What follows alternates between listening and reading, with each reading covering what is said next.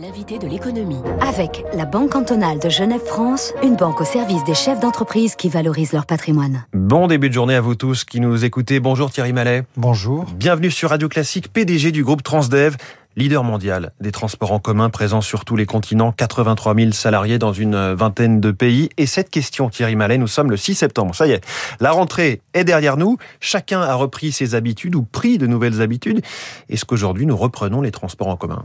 Alors, clairement, effectivement, les passagers reviennent. Hein. On est plutôt aux alentours de 80%. On n'est pas revenu euh, au 100% de 2019, puisque notre comparaison, ça reste 2019. On sait de toutes les manières, euh, il va falloir attendre la fin de cette semaine, puisque on va voir revenir les étudiants, qui sont une partie importante euh, des voyageurs dans les transports publics.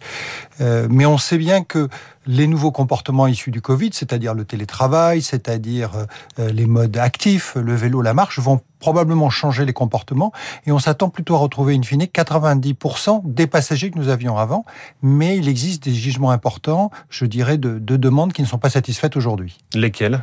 Eh bien, c'est les périphériques, les zones périphériques. On sait très bien aujourd'hui que la mobilité est très très efficace dans les zones denses, dans les grands centres-villes, mais qu'en périphérie, il existe aujourd'hui euh, beaucoup de personnes qui sont, euh, je dirais, qui ne peuvent pas faire euh, utiliser d'autres moyens de transport que la voiture et qui sont en attente effectivement d'alternatives à la voiture.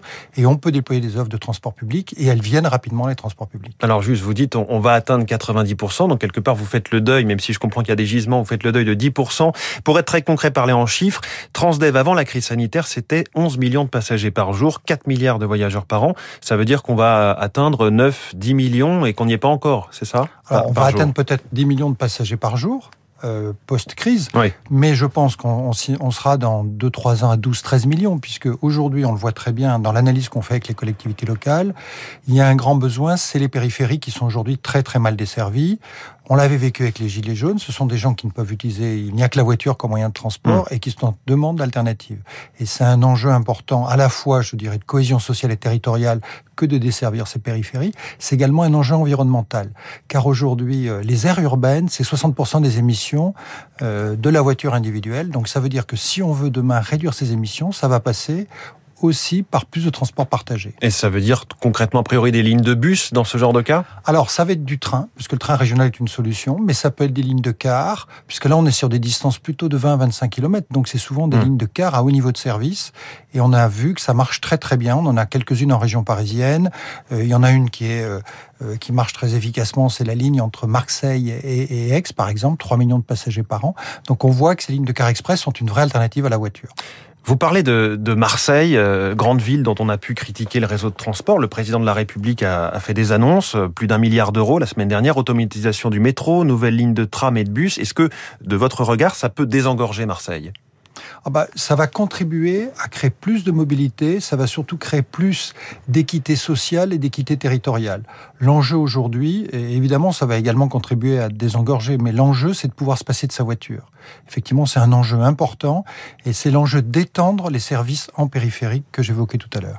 Est-ce qu'on va vers toujours plus de moyens de transport différents, que ce soit tout seul sur son vélo, une trottinette ou à pied ou dans un bus ou, ou un tram? Comment est-ce qu'on va se déplacer dans quelques années pour vous? Alors c'est clair que la multimodalité, c'est-à-dire la capacité d'utiliser plusieurs modes, devient de plus en plus importante. C'est la capacité à marcher, à prendre son vélo, à prendre sa trottinette, à prendre les transports publics, à prendre la voiture. Et on voit que ça se développe. Ça se développe en particulier grâce à des plateformes, des plateformes de mobilité qui vous permettent d'accéder à la totalité de l'offre de transport et de réserver votre trajet du point d'arrivée au point de départ. Donc les applications qui nous proposent soit du bus, soit à pied, soit prendre un vélo, une trottinette euh, en libre service Soit tout combiné. C'est ça l'idée, c'est que demain, votre trajet va de plus en plus être multimodal en fonction des encombrements et vous pourrez être routé en temps réel et vous pourrez acheter votre trajet avec une seule application.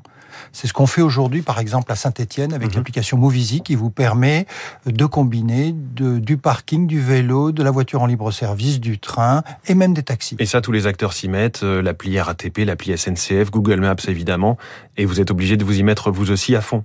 Alors, le modèle. C'est ce qu'on appelle la, mobilité as a service. Voilà. Alors, la, façon dont on le développe, c'est pas nous qui la développons, on la développe avec les collectivités locales. C'est un mode collaboratif dans lequel c'est la collectivité locale qui est le garant de l'utilisation des données, le garant des services qui sont apportés, et c'est eux qui effectivement permettre d'agréger de la totalité de ces offres et de permettre qu'effectivement il y ait un seul outil pour payer pour toutes les offres. Alors un mot tout de même de ce qui est le grand débat, la grande affaire parisienne depuis une semaine que c'est en place, les 30 km heure presque partout, c'était déjà le cas à Nantes, à Grenoble, à Lille, on a débattu énormément hein, des effets sur la fluidité du trafic, la durée des trajets, la pollution, la pénalisation des banlieusards. Vous qui vous y connaissez en horaire, vous avez un regard sur cette mesure aussi? Ah, bien, l'enjeu, c'est que d'abord, il faut s'assurer que les transports publics continuent de circuler de manière fluide. C'est-à-dire que ça ne doit pas contribuer à bloquer les transports publics. Donc, on a besoin d'avoir des voies dédiées pour les transports publics. C'est le premier message, parce que le 30 km heure en ville est une bonne mesure. C'est une mesure qui permet à toutes les mobilités de se mélanger et sans danger et sans risque. Donc, vous, vous soutenez, malgré la colère des taxis, malgré euh, tout ce qu'on a pu entendre sur euh, ça crée de la pollution supplémentaire, les motards qui disent on est en première, donc on y va à fond nous avons tous besoin de villes plus apaisées demain, donc de villes dans lesquelles euh, il y a moins de dangers, il y a moins de risques, et je pense qu'effectivement, ça va dans ce sens-là. Demain, on aura plus de mobilité électrique, donc une mobilité aussi qui sera plus douce pour une ville plus apaisée. Alors Thierry Mallet, PDG du groupe Transdev, vous avez des ambitions en France sur plusieurs appels d'offres de TER en région sud, les Hauts-de-France, le Grand Est, mais aussi pour l'exploitation du réseau de, Bordeaux Métropole. Où en est-on? On imagine que, que la crise sanitaire a pu faire évoluer peut-être les cahiers des charges ou les offres que vous aviez faites eh bien, écoutez, les processus ont continué pendant toute la période de la crise. On a remis notre offre finale pour les trains dans la région sud le 20 juillet. Donc, on attend effectivement le choix euh, du gagnant entre les différents opérateurs qui remet une offre. Ça sera la première ligne de TER mise en concurrence en France. Et puis, nous avons également remis une première offre pour la métropole de Bordeaux. Mais là, on est juste au début du processus qui va probablement durer entre six mois et un an. C'est la première, elle sera donc très observée, hein, cette région sud, donc euh, PACA, Provence-Alpes-Côte d'Azur. Vous proposez de doubler la fréquence, augmenter la qualité de service et réduire le coût pour la collectivité locale. Bon, avec de telles propositions, tout le monde va avoir envie de faire appel à vous. Oh, vous avez une recette magique? Ah, Tout le monde est dans la même ligne. Je pense que c'était les attentes du client en matière de qualité de service. Euh, nous arrivons tous avec des trains neufs, on va construire un dépôt.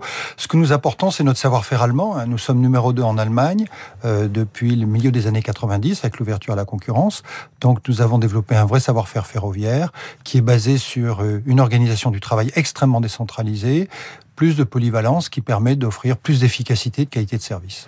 Alors, comme opérateur de transport, vous êtes concerné par le plan de l'Union européenne Fit for 55. On va le traduire en bon français. Ça signifie réduire de 55% les émissions de gaz à effet de serre d'ici 2030 par rapport à 1990. Comment est-ce qu'on fait quand on est comme vous, exploitant de, de milliers de bus et de cars? Alors, deux manières. La première, c'est permettre aux gens de ne pas prendre leur voiture. Donc d'avoir une alternative à la voiture, c'est donc de l'offre, de l'offre de qualité, en, amplitude, en fréquence, euh, le confort des véhicules. Le deuxième, c'est de verdir notre flotte.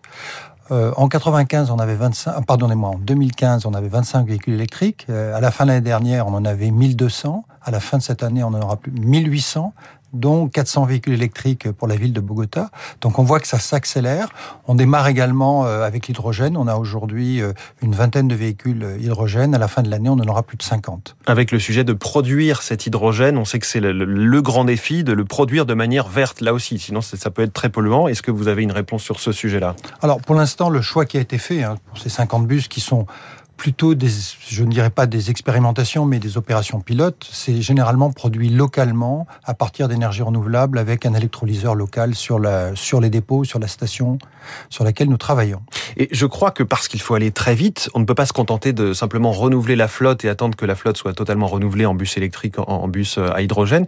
Vous, vous faites aussi ce qui s'appelle du rétrofit, c'est-à-dire on prend des bus existants et on est capable de les transformer. Ils étaient au diesel, on met un moteur électrique ou, hydrogène à la place? Exactement, c'est ce que nous sommes en train de faire en Normandie, où nous allons faire rouler une, un premier car, puis ensuite une flotte de cars euh, rétrofités.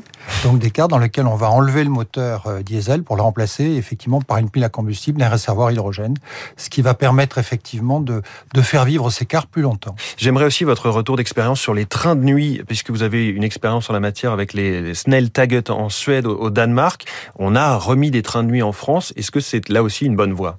Ah, Le train de nuit est une bonne solution pour autant qu'on ait effectivement un temps de parcours assez long. C'est-à-dire que le Snoltoget que vous évoquiez tout à l'heure, qui fait Stockholm, Copenhague, Hambourg, Berlin, c'est un trajet de 13 heures, mm. entre 13 et 16 heures. Donc c'est un trajet dans lequel on ne va clairement pas prendre le train dans la journée parce que ça fait perdre du temps. Alors que de nuit, c'est presque agréable en termes de déplacement. Donc ça veut dire que le train de nuit va être une bonne solution dès qu'on est sur des trajets qui font 6-7 heures. Parce que là, plutôt que de passer euh, son après-midi ou sa matinée dans le train, eh bien on y passe la nuit, on se réveille sur place. Alors que quand on peut le faire en 3 heures en TGV, c'est beaucoup plus difficile de, de, prendre un train de nuit de 6 ou 7 heures. Et nous, ce matin, nous nous sommes réveillés sur Radio Classique avec le PDG du groupe Transdev, Thierry Mallet. Merci beaucoup d'avoir été l'invité de l'économie ce matin. Bonne journée à vous. Il est 7h25 et on va feuilleter la presse dans un instant. Vous écoutez Radio Classique. Avec la gestion Carmignac, Donnez un temps d'avance à votre épargne.